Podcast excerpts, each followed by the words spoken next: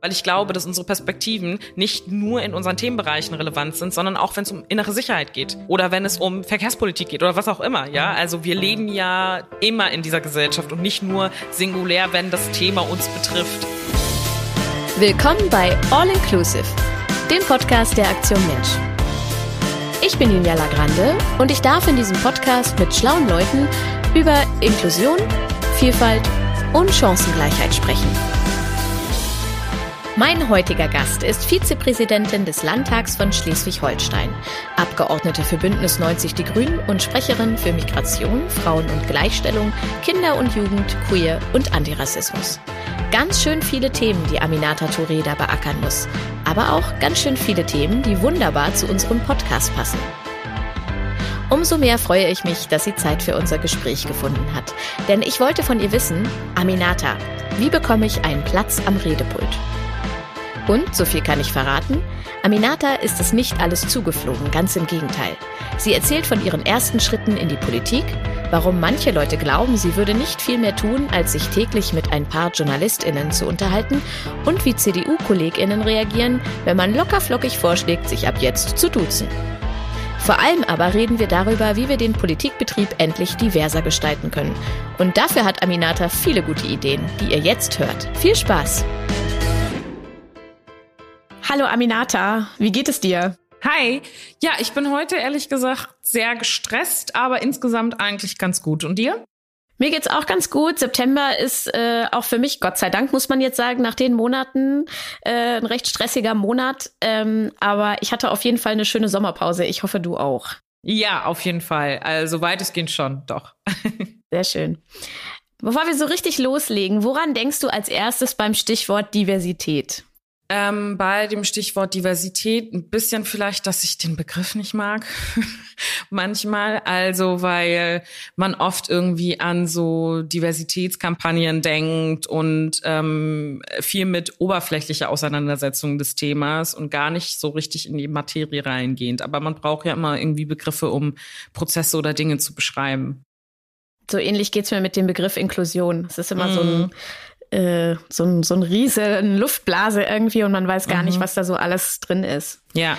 Ähm, ich spiele immer gern zum Start ein kleines Spielchen, damit wir uns so ein bisschen aufwärmen. Und ich würde dir jetzt mhm. einfach so Begriffe zuwerfen und du sagst mhm. mir, was dir zu diesen Begriffen einfällt. Okay. Okay. Erster Begriff ist Girlboss. Girlboss. Ähm, damit verknüpfe ich, dass Leute das ganz oft sagen, wenn eine Frau irgendwo erfolgreich ist. Kaffee. Brauche ich unbedingt jeden Tag. ich auch. Zug fahren. Das Fortbewegungsmittel für mich immer ständig. Ort, an dem man gut auch arbeiten kann, wenn die Internetverbindung stimmt. Ähm, ja, irgendwie ein durchmischter Raum, an dem man sich aufhält. Instagram. Äh, absolut meine Lieblingsplattform. Warum? Weil ich das Gefühl habe, Twitter ist viel mit Hass einfach. Also jetzt einfach für mich persönlich so, was äh, der Umgang mit diesen Plattformen angeht und wo man, also welches Gefühl man hat, wenn man auf der Plattform ist und die Plattform verlässt quasi. Und bei Instagram habe ich das Gefühl, da gibt es durchaus auch immer kritische Texte und Worte, aber es ist immer anders formuliert. So und bei Twitter habe ich das Gefühl, oft ist es so pam, pam, pam, pam, pam aufeinander. Und bei Facebook, ja, Facebook ist irgendwie over. Ja, stimmt. Ich habe bei Twitter immer das Gefühl, ich mache so eine Tür auf und dann ist da ein Raum und mhm. alle schreien gleichzeitig und ich denk so, ja. ja, okay, ciao und mach die Tür wieder zu. Ja. Genau. Ja. Und das finde ich total schade, weil es halt super viele Sachen gibt, die auf Twitter passieren oder Debatten, die ich richtig nice finde und voll wichtig finde. Ähm, aber manchmal bin ich einfach echt nicht im Modus dafür. So und bei Instagram, das ist durchaus eine Plattform, die ich auch so privat quasi so nutze. So also im Sinne von, ich daddel da mal rum oder guck mal nach oder so. Und bei Twitter ist es echt so, wenn ich nicht arbeiten möchte, dann gehe ich auch nicht auf diese Plattform. So und das mhm. mache ich bei Instagram zum Beispiel schon. So auch wenn ich frei habe quasi.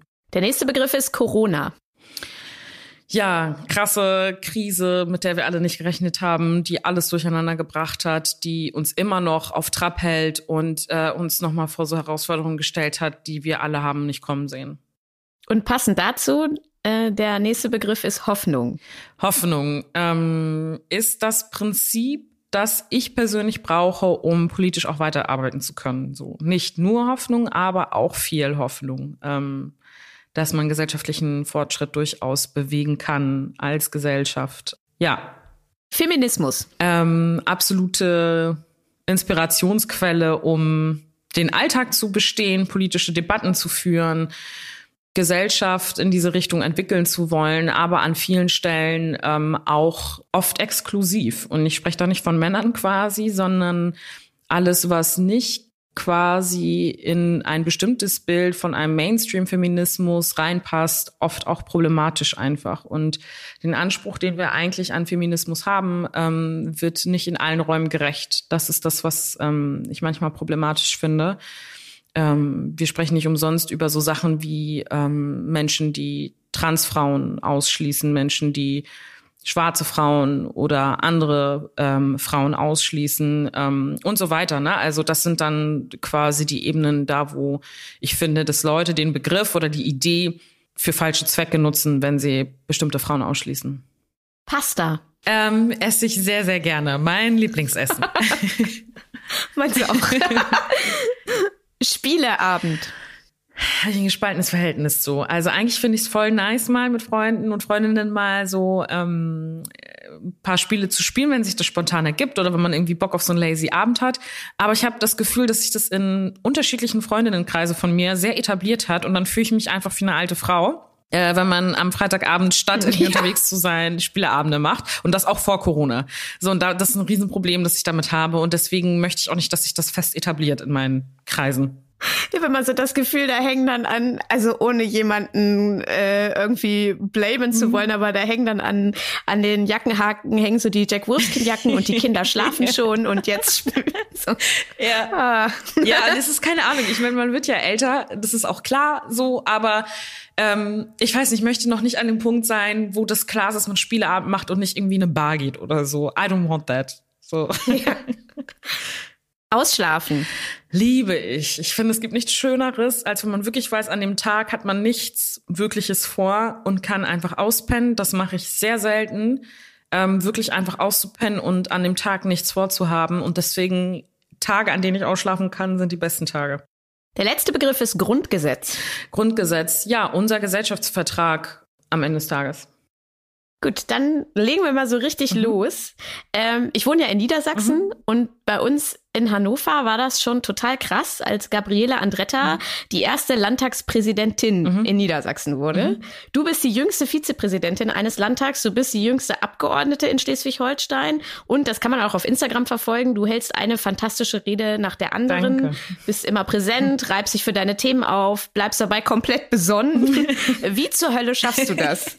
ja, gute Frage. Ähm äh, ist schon auch so, dass ich viel Zeit darauf verwende, viele Dinge einfach zu reflektieren, die ich tue. Also ist nicht so, dass das alles so easy peasy über die Bühne geht, sondern dass viel Energie auch kostet und viel Nachdenken, viel Auseinandersetzung auch. Also gerade wenn ich so über Reden nachdenke, ähm, dann sind das ja oft Reden, die ähm, im Parlament gehalten werden und da gab es immer einen Vorlauf dazu, welche parlamentarischen Antrag stellen wir gemeinsam als Koalition zum Beispiel.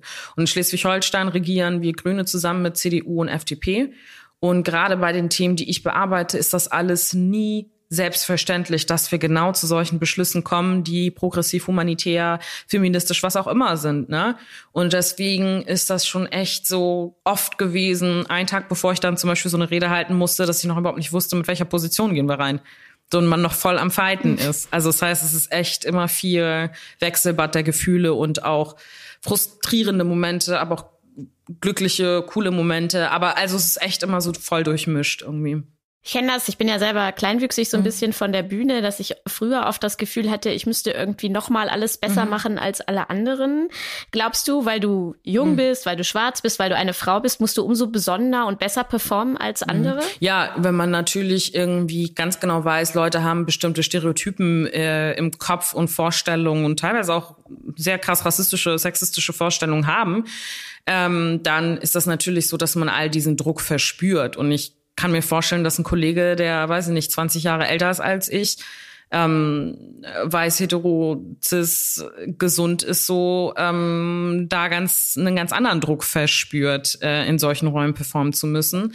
Aber abgesehen davon, was Leute auch von einem halten mögen und so weiter, war ich immer jemand, der einen hohen Anspruch an sich selbst gelegt hat, was natürlich auch wahrscheinlich damit was zu tun hatte. Aber ich habe das quasi schon von Kindesbein irgendwie immer so mit auf den Weg bekommen, so dieses so, man muss gut sein in dem, was man macht, sich anstrengen und so weiter. Und das ist nie, das hat nie aufgehört, quasi diesen Anspruch an mich selbst zu stellen. Also ich würde jetzt fragen, wie hältst du dem Druck mhm. stand? Mhm. Aber es hört sich ein bisschen so an, als wenn du dir selber auch schon genug Druck machst, ja. um äh, mhm. so zurechtzukommen. Mhm. Ja. ja, auf jeden Fall. Mhm. Erzähl mir mal von deiner politischen Laufbahn. Mhm. Also wann hast du dich entschieden, Parteimitglied zu werden und wie ging es dann für dich weiter? Also ich bin 2012 bei den Grünen ähm, Parteimitglied geworden. Erstmal aber angefangen bei der Grünen Jugend, weil ich erstmal so ein bisschen unsicher war, ob ich wirklich zu einer Partei gehen möchte. Ich glaube, vielen Menschen geht es genauso. Und da dachte ich so, Jugendorganisation ist ein guter Kompromiss. Und ähm, habe dann einfach gemerkt, dass äh, die Grünen bzw. die Grüne Jugend schon durchaus eine Partei sind, bei denen ich mir vorstellen kann, Politik zu machen. Habe da mitgemischt, war dann irgendwie Sprecherin der Grünen Jugend in Kiel, ähm, Sprecherin der Landesarbeitsgemeinschaft der Grünen, Migration auf Landesebene habe dann irgendwann angefangen, äh, als studentische Hilfskraft zu arbeiten bei Luise Amtsberg, grüne Bundestagsabgeordnete aus Kiel, die zuständig für die Themen Flucht ist.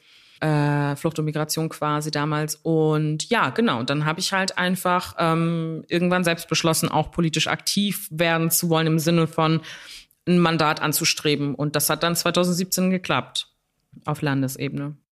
Mir hat als Jugendliche oft immer so eine Identifikationsfigur mhm. in der Politik gefehlt. Also jemand, der oder die sich vielleicht auch nicht nur um das Thema mhm. Behinderung kümmert, was jetzt auch mhm. so mein Thema war, sondern auch um andere Themen mhm. oder das große Ganze. Ging dir das voll, auch so? Voll, auf ganz vielen Ebenen. Also so, dass ich auch immer dachte, so, und ich glaube, es ist so, wie du selber schon sagst, es geht ganz oft gar nicht unbedingt nur darum, dass man jemanden sieht und der jetzt genau eins zu eins das darstellt oder abbildet, was man selbst ist. Aber dass man zumindest irgendwie relaten kann, weil die Person über Dinge spricht, die einen betreffen, über ja, politische Meinung vertritt, die auch die eigene Perspektive ein Stück weit widerspiegelt, so, ne, oder Politik verständlich erklärt oder irgendwie sowas in die Richtung. Und da gab es schon Figuren für mich, tatsächlich auch bei den Grünen mit Cem Özdemir oder Claudia Roth, die das für mich verkörpert haben. Äh, und da, wo ich gedacht habe, okay, auf so eine Partei habe ich halt auch Bock, weshalb ich mich unter anderem ja auch für die entschieden hatte. Ähm, und ähm, habe aber halt auch gemerkt, so ja krass, aber da geht auch noch mehr als das. So zum Beispiel eine schwarze Politikerin oder so gab es nie in Deutschland. Äh, und deswegen war es für mich so irgendwie komisch, so aufzuwachsen und sich nie selbst in solchen Räumen, in denen Entscheidung getroffen wird, ähm, selbst zu sehen. Was sagst du jungen Menschen, die dich als Vorbild jetzt begreifen und mhm. auch Politik machen wollen? Äh, dass sie es auf jeden Fall tun sollen, wenn sie ganz genau wissen, wofür sie Politik machen wollen. Und dass ich glaube, dass das das Wichtigste ist, dass man wirklich weiß, warum möchte man, möchte man in so eine Räume reingehen. Weil ich finde, es gibt viele Momente, die sehr demotivierend sind, die sehr frustrierend und enttäuschend sind. Es ist auch viel anstrengend. Ähm, aber all das ist aushaltbar, wenn man weiß, wofür man das macht. Also in, an Tagen, an denen ich denke so, boah, nervt alles irgendwie ähm, dann weiß ich mal so, okay, aber du hattest einen bestimmten Anspruch, um da reinzugehen. Und es war auch klar, dass es anstrengend wird. Es war auch klar, dass es nervig sein wird. Aber es gibt auch ganz, ganz, ganz, ganz viele tolle Momente, wenn man politische Dinge umgesetzt hat, wenn man Leute begeistert, in die Politik zu gehen oder Leute dafür begeistert, sich überhaupt mit Politik auseinanderzusetzen. Und äh, dass man das immer gegeneinander halten muss, um zu merken, okay, es macht schon Sinn, auch in diesen Räumen zu sein. So und das versuche ich eigentlich immer wieder deutlich zu machen. Du bist auch eine von denen, die äh, echt super viel die Leute mitnimmt, für mein Gefühl. So über Instagram mhm. zum Beispiel. Du machst so einen Wochenüberblick und du mhm. gibst immer wieder Einblicke. Ist das auch so ein Kanal für dich zu sagen, hier, guck mal, das und das mache ich und äh, die Leute zu motivieren, vielleicht selber irgendwie mal was zu machen? Voll. Also einerseits ähm, hatte ich halt den Eindruck, als ich ins Parlament gekommen bin, dass viele Leute überhaupt keine Vorstellung davon haben, was Politikerinnen den ganzen lieben langen Tag eigentlich so machen.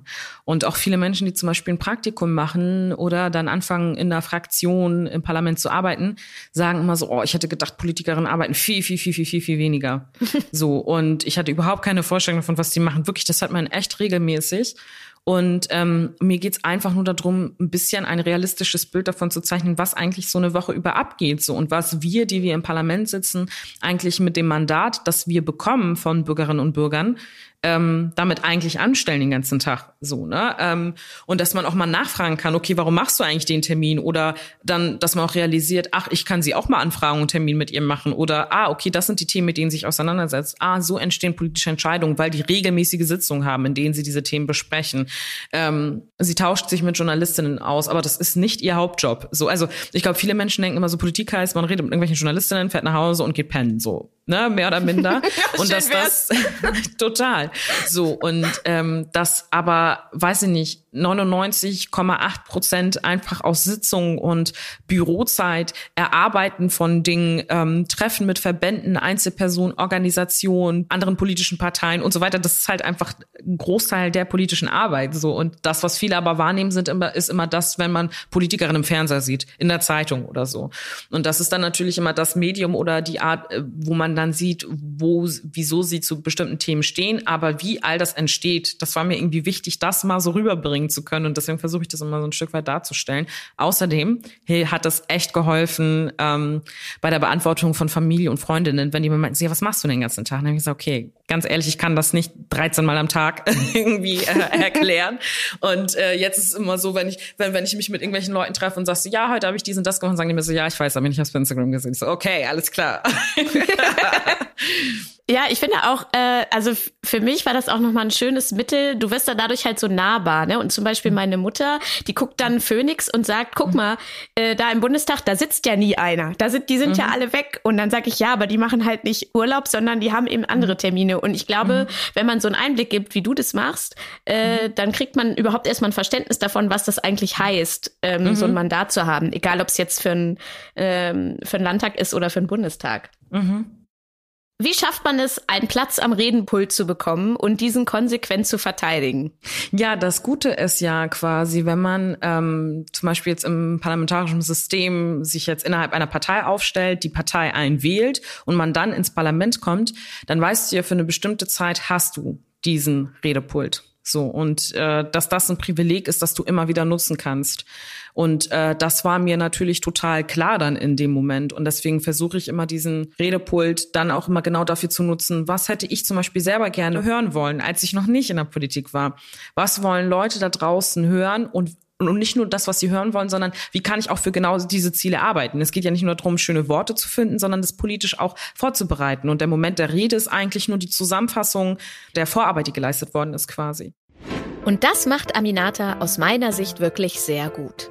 Unabhängig von ihren politischen Zielen schafft sie es, immer klar und deutlich auszusprechen, worum es ihr geht und wofür sie steht.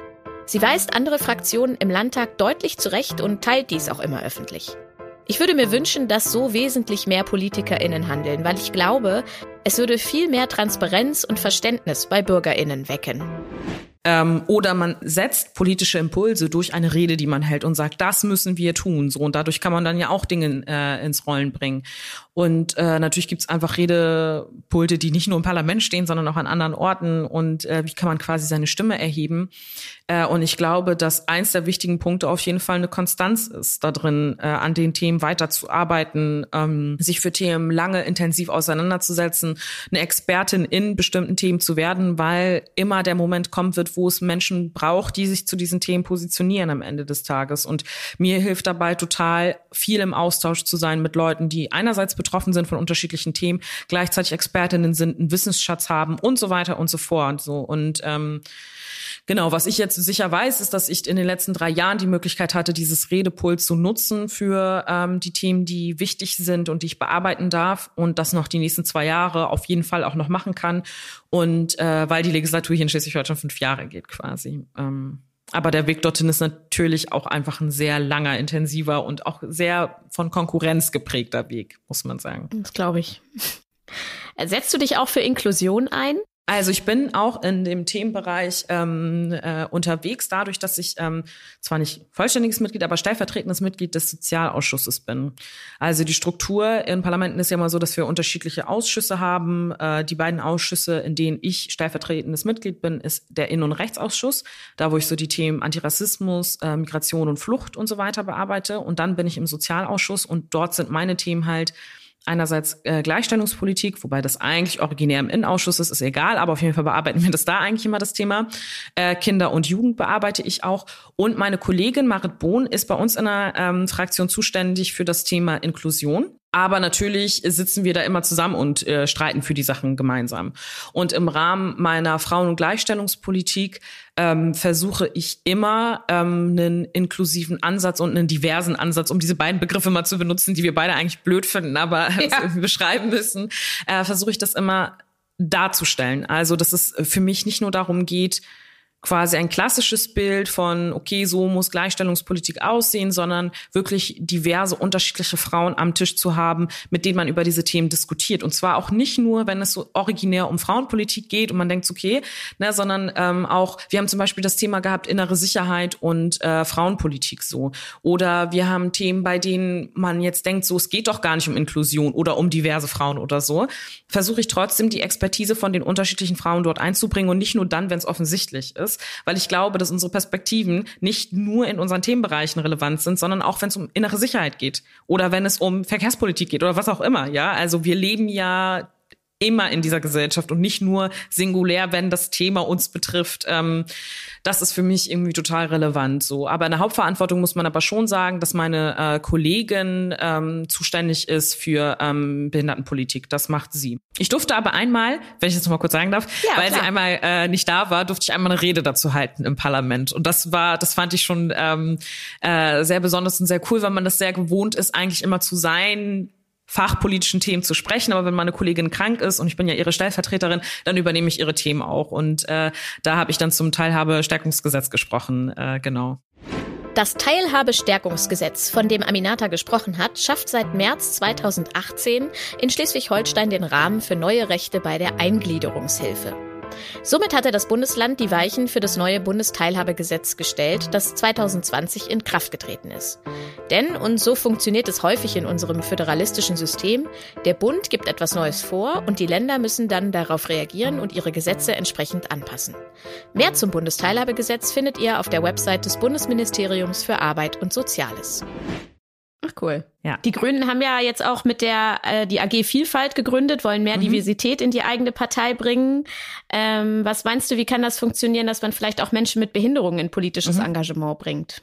Das war auch äh, Teil dieser Arbeitsgemeinschaft Vielfalt ähm, dass wir, viele haben das, glaube ich, so wahrgenommen, dass unsere Arbeitsgemeinschaft Vielfalt sich vor allem eigentlich um die Gruppe von äh, BPOCs dreht, also Black, Indigenous äh, and Person of Color. Dabei geht es in dieser Ar Arbeitsgemeinschaft Vielfalt um viel mehr Kriterien und Merkmale. Also es geht auch um die Menschen, die eine Behinderung haben. Es geht um jüdische Menschen. Es geht um Menschen, die ähm, aus sozial schwierigen Schichten kommen und so weiter. Also wir haben versucht, all das, was unserer Partei noch nicht ausreichend repräsentiert ist, und thematisch oder inhaltlich noch besser aus der Perspektive derer formuliert werden muss, die von diesen Phänomenen betroffen sind, mehr reinzubringen. So und ähm, da haben wir wirklich mit unterschiedlichsten Leuten einfach diskutiert. Und es war aber ganz spannend, weil normalerweise ist man das so gewohnt, okay, man hat einen Raum, da redet man über BPOC. Dann hat man da einen Raum, da spricht man über Feminismus. Dann hat man da einen Raum, da spricht man über Behindertenpolitik. Dann hat man da einen Raum, da spricht man über äh, Transmenschen. So, also, dass es immer so verteilt ist. Und wir hatten das dann zum ersten Mal, dass wir all diese Expertinnen ähm, aus Parteiebenen, aber auch aus Zivilgesellschaft zusammengebracht haben und uns die Expertise geholt haben und gemerkt haben, wo gibt's Parallelen in den Diskriminierungserfahrungen, die wir machen. Und wo ist unsere Aufgabe, die Sensibilisierungsarbeit wiederum in unserer Partei auch umzusetzen? Und das war total spannend, weil man gemerkt hat, es gibt nicht ein Instrument für alle Gruppen. Dass man jetzt sagt, okay, wir machen eine Quote und dann sind alle Themen quasi äh, oder Probleme gelöst. So, du merkst halt einfach, bei manchen Themenbereichen funktioniert es mit bestimmten Instrumenten, bei der Arbeitsgemeinschaft Vielfalt, weil wir uns um so viele Themen gekümmert haben, merkst du so, okay, wir haben echt eine krasse Herausforderung. So und es ging explizit auch um die Frage, wie können wir das schaffen, mehr Menschen mit Behinderungen in unserer Partei zu haben, weil wir immer programmatisch darüber sprechen, dass uns Teilhabe wichtig ist und so weiter. Aber warum spiegelt sich das nicht wieder in der Mitgliedschaft oder in den äh, Mandatsträgerinnen beispielsweise? Und da ist bei uns ja Katrin Langensiepen eine derjenigen, die das äh, auf europäischer Ebene total stark verfolgt, aber ja auch aus Niedersachsen kommt. Äh, aus meiner Heimatstadt, ja. Genau genau. so, und die das zu Recht wirklich bei jeder einzelnen Sitzung uns auch immer wieder auf die Finger gekloppt hat und gesagt hat, so, und das muss irgendwie ähm, mitgedacht werden und das muss mitgedacht werden und das muss mitgedacht werden.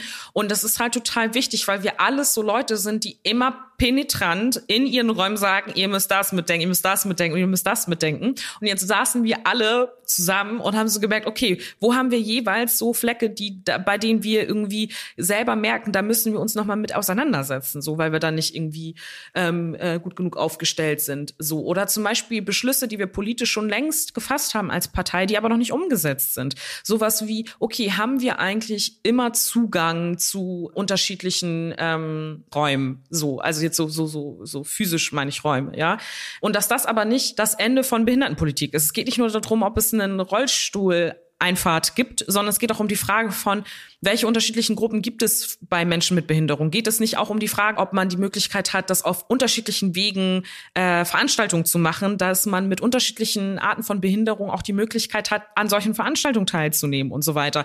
Und da merkst du natürlich, dass es geht einmal krass um Geld, es geht krass auch um Leute, die du dann ähm, in solchen Räumen und Veranstaltungen haben musst. Aber wenn es uns das wirklich wichtig ist, politisch, wie aber auch gesellschaftlich, dann müssen wir bei uns anfangen, damit es halt auch die, die Teilhabe und Partizipation, von der wir sprechen, auch in der Gesellschaft ermöglicht ist. Aber da müssen wir halt bei uns anfangen und wir sind noch nicht so gut aufgestellt, wie wir aufgestellt sein müssten. So. Ich finde das ganz spannend, dass du auch sagst, nicht jedes Werkzeug funktioniert mhm. für alle.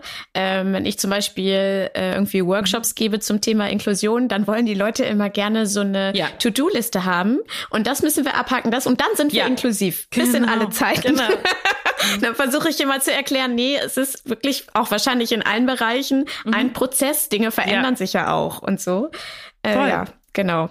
Ich finde, so ein bisschen hat Corona auch gesellschaftliche Unterschiede teilweise noch verstärkt. Ne? So die einen feiern schon wieder irgendwie, als wäre nichts gewesen. Andere müssen zum eigenen Schutz noch zu Hause bleiben. Was meinst du, was kann Politik tun, damit wir als Gesellschaft solidarisch bleiben? Ich glaube, wir müssen, und das äh, bemerke ich natürlich einfach auch dadurch, dass ich an vielen Runden oder viele Entscheidungen ja einfach sehr nah mitbekomme, immer wieder nachjustieren, welche Bedürfnisse, welche Probleme haben Menschen in einer solchen Zeit. Also wir hatten zum Beispiel mal so einen Aufschlag gemacht, ein Kollege von mir, äh, Lasse Petersdotter und ich, bei dem wir explizit über Risikogruppen gesprochen haben. Und da, wo wir gesagt haben, okay, eigentlich wollen wir das als Papier so rausgeben, haben uns dann aber dafür entschieden, das immer wieder in nächste Lockerungswellen oder nächste ähm, Verordnungen, die das Land dann erlässt, einfach immer wieder mit einspeisen zu lassen. Da haben wir explizit darüber gesprochen, okay, wir reden immer wieder darüber, dass die Möglichkeit geschaffen werden muss, wieder ein normales Leben zu führen, aber das betrifft nicht alle. Nicht alle können ein normales Leben Leben dann in Anführungsstrichen auch vor allem, was heißt normales Leben, das Leben halt davor. Also ist da für viele auch schon sehr schwierig, so ein Leben zu führen.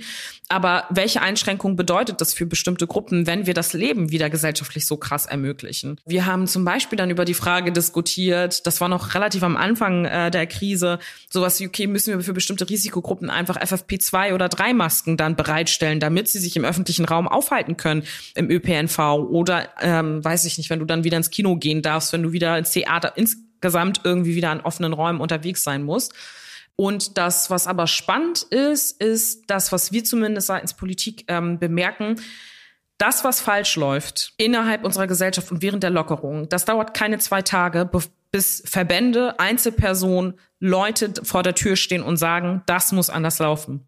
Und dass ich noch nie so eine schnelle Reaktionsfähigkeit in der Politik erlebt habe. Dass man dann tatsächlich auch innerhalb von zwei Wochen eine Woche, drei Tage, wie auch immer, versucht, diese Situation dann zu kitten. So, wir haben jetzt zum Beispiel komplett anderes Thema, aber vor den vor, vor paar Wochen gab es ja immer wieder den ähm, den Aufruf von vielen Sexarbeiterinnen zu sagen, okay, wir müssen die äh, Prostitutionsstätten wieder öffnen, so, wir müssen die Bordelle öffnen und so weiter, weil wir quasi gerade als einzige Berufsgruppe so eine Art Arbeitsverbot haben. Äh, diese Diskussion haben wir dann innerhalb der Koalition geführt mit anderen Bundesländern und inzwischen gibt es den ersten Schritt, das zu tun. Es hat schon sehr lange gedauert gedauert, aber wir sind diese Schritte gegangen. Das heißt, man merkt immer so, die Leute ähm, sind unterwegs und Gruppen sind unterwegs, wenn irgendwas gerade schief läuft durch die Maßnahmen, die wir als Politik treffen. Und wir versuchen dann schnell immer wieder ähm, dann auch Lösungen tatsächlich dazu zu finden. Aber nichtsdestotrotz merkt man natürlich, dass gerade in einer Krise Menschen, die besonders hart getroffen sind vom Leben durch die unterschiedlichsten Biografien und Gründe und was weiß ich was, ähm, dass es die halt noch mal krasser trifft in einer Zeit, in der es einfach eine Krise gibt, die uns weltweit tatsächlich einfach alle betrifft. Ne? Die Zeitung Der Freitag hat über dich geschrieben, du würdest dich auch dadurch unterscheiden, dass du redest, wie Leute mit Mitte 20 das nun mal tun würden. Da musste ich sehr lachen, als ich das gelesen habe. Ich fand, das hatte so ein bisschen was von meiner Mama, die immer gesagt hat, es ist doch gar nicht kalt, wenn ich irgendwas als cool yeah. bezeichnet habe oder so. Ähm, ist das tatsächlich etwas, was dir schon mal vorgeworfen wurde? Also, dass du mal mhm. Bullshit sagst oder deinem Gesprächspartner von der CDU empfiehlst, mhm. go for it? Ähm also, ich weiß, äh, ja, doch. Es, also, es gibt Leute, ja, doch, doch, doch, jetzt, wo du es sagst, ich muss gerade drüber nachdenken, wollte sagen, nee, eigentlich noch nie, aber stimmt überhaupt nicht. Man vergisst so schnell. Ähm, das ist, glaube ich, Resilienz. Resilienz ist ein Stichwort, das für mein Gefühl in den letzten Monaten ein neues Hoch erlebt hat.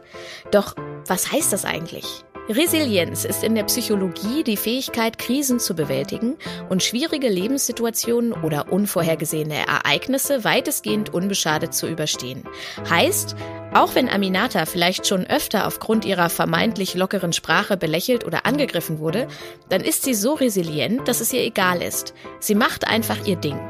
Auf der anderen Seite ist es natürlich nicht schlimm, keine hohe Resilienz zu haben. Man muss einfach lernen, auf sich und die eigenen Bedürfnisse zu hören und diese entsprechend zu kommunizieren. Ähm, und zwar, doch gab es, ähm, es gibt manchmal dann ja so Phasen, gerade wenn ich viel irgendwie unterwegs bin oder in vielen Zeitungen irgendwie dann zitiert werde oder Interviews geführt vor, äh, habe oder sowas, dann gibt's immer so einen Schwall an so Reaktionen. So und Leute sagen einem dann, was ihnen nicht passt. So um es mal vorsichtig auszudrücken. Mhm. Und dann gab es halt echt so Leute, die mir dann so geschrieben, also von bis, ne, ich soll nicht so schnell reden. Den Inhalt finden sie gut, aber sie finden meine Stimme leider total unerträglich. Ähm, und dann teilweise halt ich auch. Ich nicht übrigens. So, und ähm, dann gab es noch irgendwie Leute, die meinten, also ja, und dann halt auch dieses so, warum ich immer so viele englische Begriffe benutze und so. Also wirklich alles Mögliche. Und mh, mm, dass ich vielleicht irgendwie einen anderen Sprechmental, doch, das gibt es schon, dass Leute so Mails schreiben. Aber das Problem ist halt, selbst wenn ich so den Impuls habe, okay, ich rede jetzt total wie ich reden sollte als Politikerin. Nach drei Sekunden kann ich das nicht mehr. Weil wenn ich mich aufrege zum Beispiel, ne, dann kann ich das nicht mehr kontrollieren, ähm, welche Begriffe dann so rausflutschen. Und deswegen denke ich mir dann halt auch so, mein Gott, das ist jetzt halt einfach auch nicht schlimm und ich rede halt so und die Leute werden das schon verstehen. So. Meinst du, es gibt sowas wie eine politische Sprache, also dass ich auf eine bestimmte Art und Weise sprechen muss, um gehört und akzeptiert zu werden? Es gibt auf jeden Fall einen Politikerin-Sprech, glaube ich. Und das ähm, ist, glaube ich, so ein bisschen dieses manchmal in so Paragraphen reden und in so sehr, sehr technokratisch zu sprechen. So, also so, so, so als würde man quasi so sprechen, wie das in so einer Vorlage auf dem Tisch äh, verschriftlicht worden ist. So. Und diesen Unterschied nicht zu machen zwischen das ist Schriftsprache und gesprochene Sprache, finde ich nicht irrelevant, weil man einfach keinen Bock hat zuzuhören. Also das geht ja jedem Menschen so, dass man denkt, okay, das ist so technisch formuliert, ich schlafe einfach ein, das ist gar nicht böse gewollt, aber ich kann dir einfach nicht zuhören. Und ich merke einfach nicht, was du willst, sondern du liest, du, du sprichst, wie man liest oder so, ne, oder schreibt. Ich glaube schon, dass das etwas ist, was man mit Politik verbindet, was sehr ermüdend ist, so. Und was problematisch ist, weil unsere Aufgabe ja schon auch ist, unsere politischen Entscheidungen zu erklären und wenn man eine Sprache verwendet, bei der man gerne einfach am liebsten schlafen würde, dann ist das halt schon schwierig. Ähm, und von daher, ja. Das ist auch irgendwie das Gegenteil von Inklusion, ne? Ja. wenn man dann so, genau, äh, so hochgestochen ja. spricht, sozusagen. Ja, total. Das ist irgendwie, ja, es ist total weird. So, und ich muss auch sagen, das ist noch nicht mal so, dass ich das jetzt so aus so einer Perspektive beobachte, als wie fühlt man sich da wohl als äh, jemand, der nicht in der Politik ist, sondern auch ich, wenn ich in Runden sitze und ich spreche den ganzen Tag mit irgendwelchen Politikerinnen oder Leuten so, ich verstehe das einfach ganz oft nicht. So, weil ich mir denke, so, du redest doch auch zu Hause nicht so. Also, oder ich hoffe es für dich. Nicht. Ja, oh genau.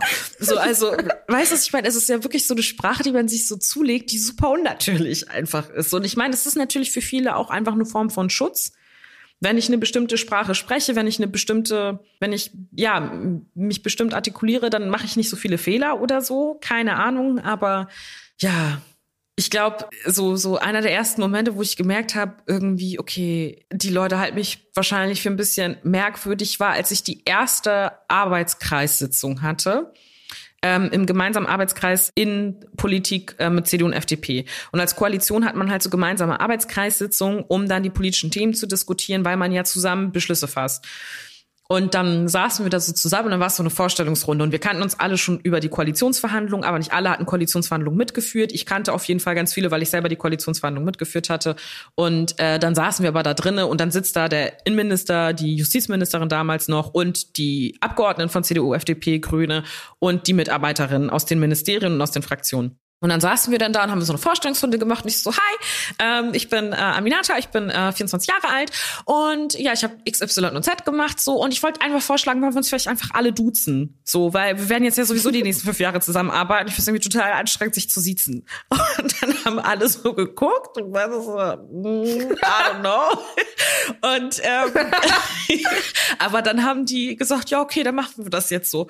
Und dann habe ich aber so gemerkt, wie eine Kollegin meinte dann zu mir so, Amina einige von denen will ich überhaupt nicht duzen. Warum hast du das gesagt? Ja. Aber ich fand es, also für mich war die Vorstellung so weird, Leute jetzt fünf Jahre lang zu siezen, die du wirklich jede Woche mehrmals sehen wirst. Weiß ich finde es völlig weird so. Aber das waren so Momente, wo ich dachte, okay, jetzt habe ich irgendwie schneller gesprochen als nachgedacht und keine Ahnung. Das sind so Momente. Ich habe ja schon gesagt, ähm, du hältst sehr viele und sehr tolle Reden. Wie ist dein Schreibprozess? Dramatisch. Ähm wirklich ist wirklich immer richtig dramatisch. Und wenn mir mal echt am meisten leid tut, ist mein Mann. Ähm, weil ich glaube, es gibt keine Rede, die ich ähm, je gehalten habe, die ich ihm vorher noch nicht vorgelesen oder vorgetragen habe und einen kurzen Mental Breakdown hatte oder so. weil mir Reden halten so wichtig ist, ne? Dass er dann aber auch irgendwann so, am Anfang hat er, glaube ich, auch noch voll Verständnis dafür und war so, ja klar, sie hat ihre erste Rede im Parlament, okay, ist die zweite Rede, dritte Rede, wann kommt sie runter? ähm, und dann habe ich aber immer so selbst so pseudo-neue Momente geschaffen, indem ich dann gesagt habe, ja, ich habe jetzt vielleicht schon 30 Reden gehalten, aber das ist meine erste Rede in dem Kontext. Und es ist meine erste Rede in dem Kontext. Und da war er immer so, oh mein Gott. What's wrong with you? Ähm, und äh, ich, ich habe ganz oft es so, dass ich meine Rede dann vielleicht schon eine Woche vorher vorbereitet habe und auch schon geschrieben habe. Aber wie ich vorhin schon meinte, ähm, wir möglicherweise als Koalition noch überhaupt gar keinen Beschluss gefasst haben. Und dann muss ich meine Rede wieder umschmeißen. Das heißt, was immer safe sicher ist, wenn es um parlamentarische Reden geht, ein Abend vorher sitze ich da in der Regel immer bis um zwei Uhr morgens und schreibe da noch dran. Bin dann komplett K.O. am nächsten Tag, weil ich dann nur. Und dann wächst du deinen Mann und liest die vor? Nein. nee, meistens immer noch bevor er ins Bett geht. Ähm, trage ich ihm die vor. Der ähm, Arme. Ja, total. Und dann am nächsten Morgen muss er sich die aber auch anhören. So, ähm, so. wenn die dann wirklich fertig ist, quasi, wache ich sehr früh auf und dann ähm, gehe ich das nochmal durch und dann sage ich, okay, jetzt hör sie dir nochmal an. Und äh, je nachdem, wie er reagiert, habe ich dann immer so das Gefühl, okay, sie ist gut oder sie ist nicht so gut. So, also genau, das ist so ein bisschen mein Schreibprozess. Aber ich halte ja nicht nur Reden im Parlament, ich halte ja auch Reden äh, bei Veranstaltungen oder irgendwelchen Events oder keine Ahnung was. Und wenn ich in meiner Funktion als Vizepräsidentin unterwegs bin, Viele denken ja immer so, wenn ich unterwegs bin, bin ich immer in meiner Rolle als Vizepräsidentin unterwegs, aber das bin ich offiziell gar nicht. Das heißt, ich bin offiziell als Vizepräsidentin unterwegs, wenn ich eine Anfrage im Büro des Landtagspräsidenten gab, also ein Mailbrief, keine Ahnung was, der zum Beispiel keine Zeit hatte und das dann weitergibt. Dann bin ich offiziell als mhm. Vizepräsidentin unterwegs. Und den Rest mache ich einfach immer on top und dann steht da trotzdem, okay, Vizepräsidentin XY kommt vorbei. Aber das ist eigentlich dann nicht meine offizielle Rolle. So, das heißt, ähm, da haben wir Strukturen im Landeshaus, da wo die Verwaltung zum Beispiel einen Redenschreiber hat. So, und äh, dann zum Beispiel, keine Ahnung, in irgendeinem Dorf in Schleswig-Holstein wird irgendwas eingeweiht und dann halte ich dann Rede zu und dann bereiten die das eigentlich immer vor. Das ist ganz cool. Und ich bin dann mit denen im Austausch und sage, okay, das ist mir wichtig für eine Rede. Und gucken Sie sich gerne mal meine Reden an, so halte ich die in der Regel. Und äh, das läuft voll cool. Das ist dann irgendwie ganz cool. Die bereiten das dann vor. Und meine Mitarbeiterin ähm, äh, frage ich auch oft, ob sie dann Reden halten oder schreiben können, weil ich so viele Reden und Grußworte und so weiter halten muss, dass ich dem Anspruch nicht mehr gerecht werden kann, jede einzelne Rede selber zu schreiben. Ähm, aber fürs Parlament mache ich immer selber. Also das ist immer so für mich so, okay, das geht nicht anders. Hm. Ist dir auch schon mal eine Rede nicht so gut gelungen? Ja, also ich sag mal, ähm, auf jeden Fall, auf jeden Fall. Das ist dann eine Rede vielleicht gewesen, die war okay oder so, ne? Aber die hätte ich dann, ich hätte sie besser halten können, wenn ich vielleicht mehr Zeit gehabt hätte oder mehr Energie oder vielleicht noch ein bisschen tiefer in einem Thema drin gesteckt hätte, was auch immer. Also es gibt schon Reden da, wo ich sage, okay, nicht so cool. Aber am Anfang zum Beispiel fand ich alle meine Reden schlimm. Alle einfach, weil ich mich selber, also ich hatte, ich konnte mir das nicht angucken, weil das, also ich weiß nicht, kennst du das, dass du die, deine Stimme manchmal dann nicht so. Voll. Mhm. Ja, oder auch wenn, ich mache ja auch manchmal so TV-Moderation und dann laufe ich da durchs Bild und dann denke ich, oh Gott. ja, was, was mache ich denn da? ja, ja, total. Und sowas ist irgendwie ja auch, also da muss ich echt sagen, da bin ich besser drin geworden. Ich finde es nicht mehr schlimm, mir im Nachhinein noch mal eine Rede von mir anzuhören. Aber ich kann es auch nicht so viel öfter als ein, zwei Mal machen, dann bin ich doch wieder so, oh Gott.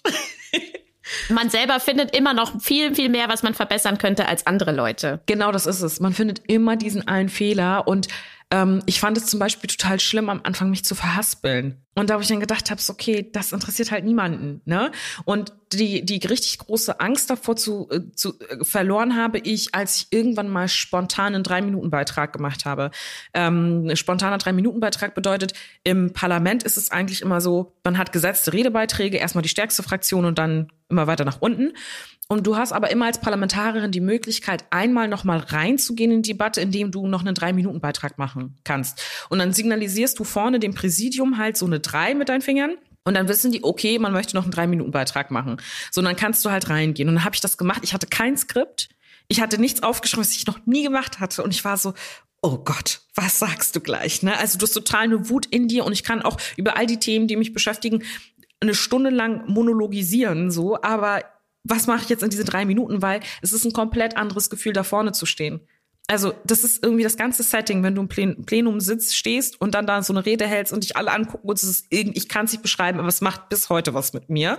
Und dann bin ich da spontan einfach nach vorne gegangen, habe diesen drei Minuten Beitrag gehalten und ich glaube, das ist das Video gewesen, das am meisten von mir je geteilt worden ist, was so crazy für mich war, weil ich hatte halt eine vorbereitete Rede, fünf Minuten, die ich tagelang vorbereitet hatte bis zwei Uhr nachts und dann war es nachher der Drei-Minuten-Beitrag, der viel authentischer war und viel mehr auf den Punkt gebracht hat, was eigentlich mein Punkt ist. Also manchmal ist es halt voll absurd, ne? Ähm, ja. Ich glaube, ich weiß, welcher das war. Ich habe das damals auch gesehen. Da warst du auch sehr emotional und wahrscheinlich hat yeah. es deswegen so gut funktioniert. Ja. Ha! Ich habe mich tatsächlich richtig erinnert. In dem angesprochenen Drei-Minuten-Beitrag hat Aminata eine Gegenrede gegen einen rassistischen Beitrag der AfD-Fraktion im Landtag von Schleswig-Holstein gehalten. Sie wollte die Rede der AfD, die sich gegen die Aufnahme von Geflüchteten ausgesprochen hatten, nicht als letzten Beitrag stehen lassen und begann mit den Worten, dass es ihr körperlich wehtue, was gerade gesagt wurde. Das hat mich damals und auch jetzt wieder in der Recherche total gepackt und ich kann verstehen, warum das für Sie und für alle, die dieses Video geteilt haben, ein ganz besonderer Moment war. Gemeinsam mit Robert Habeck ja. setzt du dich dafür ein, den Begriff Rasse aus dem Grundgesetz streichen zu mhm. lassen. Warum ist dir das so wichtig? Ähm, das ist ähm, eine von vielen Forderungen, die ähm, äh, Robert Habeck, unser Parteivorsitzender und ich gemeinsam in einem Gastbeitrag formuliert hatten. Ähm, und das ist eine Forderung, die viele Verbände schon seit Jahren und Jahrzehnten auch fordern. Und wir haben dieses Momentum dann, dass wir eine Debatte um Rassismus geführt haben, genutzt, um nochmal bestimmte Forderungen, die notwendig sind, zu platzieren.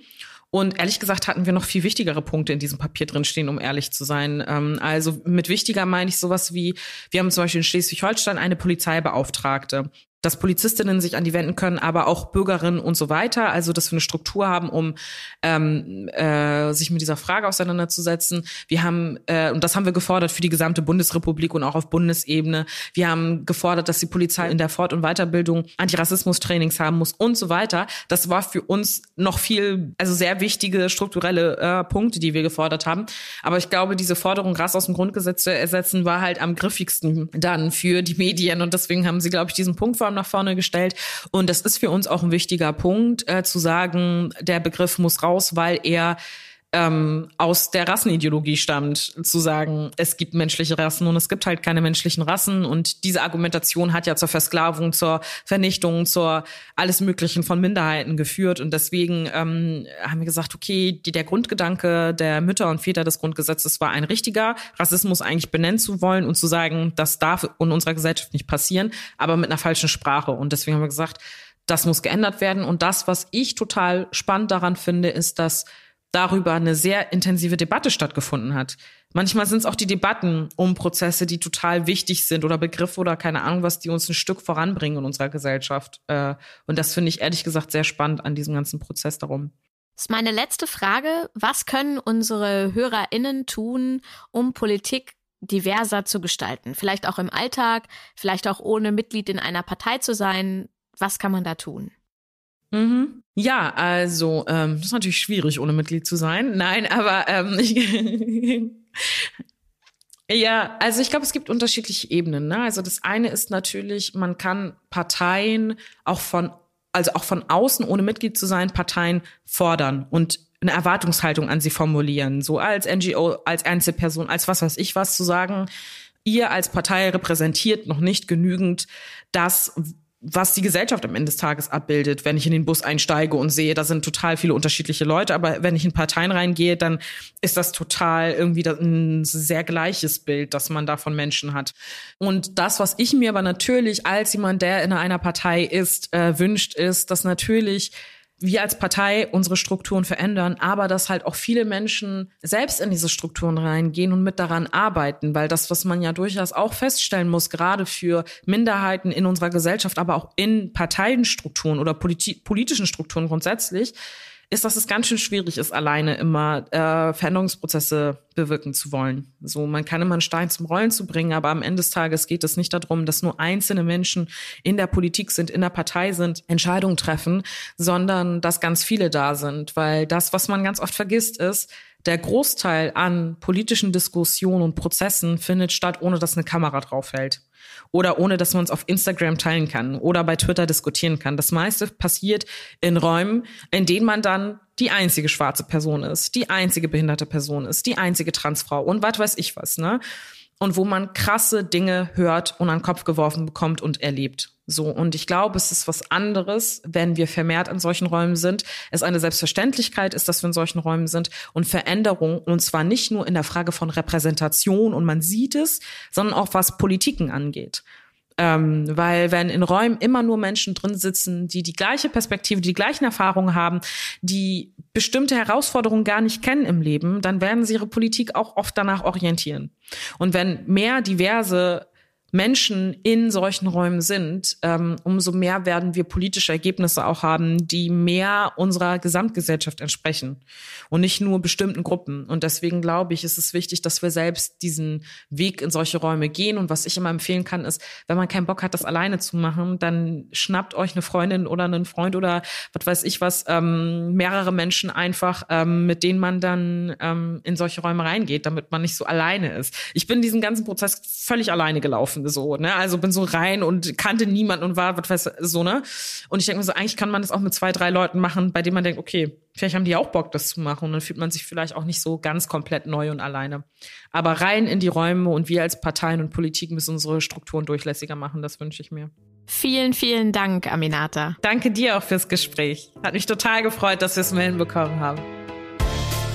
Das war mein Gespräch mit Aminata Touré. Eine Sache macht mich ein bisschen traurig dass nicht alle PolitikerInnen so sind wie sie. Auf der anderen Seite ist Aminata noch jung und die Chancen stehen gut, dass sie irgendwann Kanzlerin wird und die Welt noch ein bisschen besser machen kann. Ein Vorbild wie Aminata hätte ich mir auf jeden Fall gewünscht, als ich jünger war. Umso besser, dass ihr inzwischen viele nacheifern können.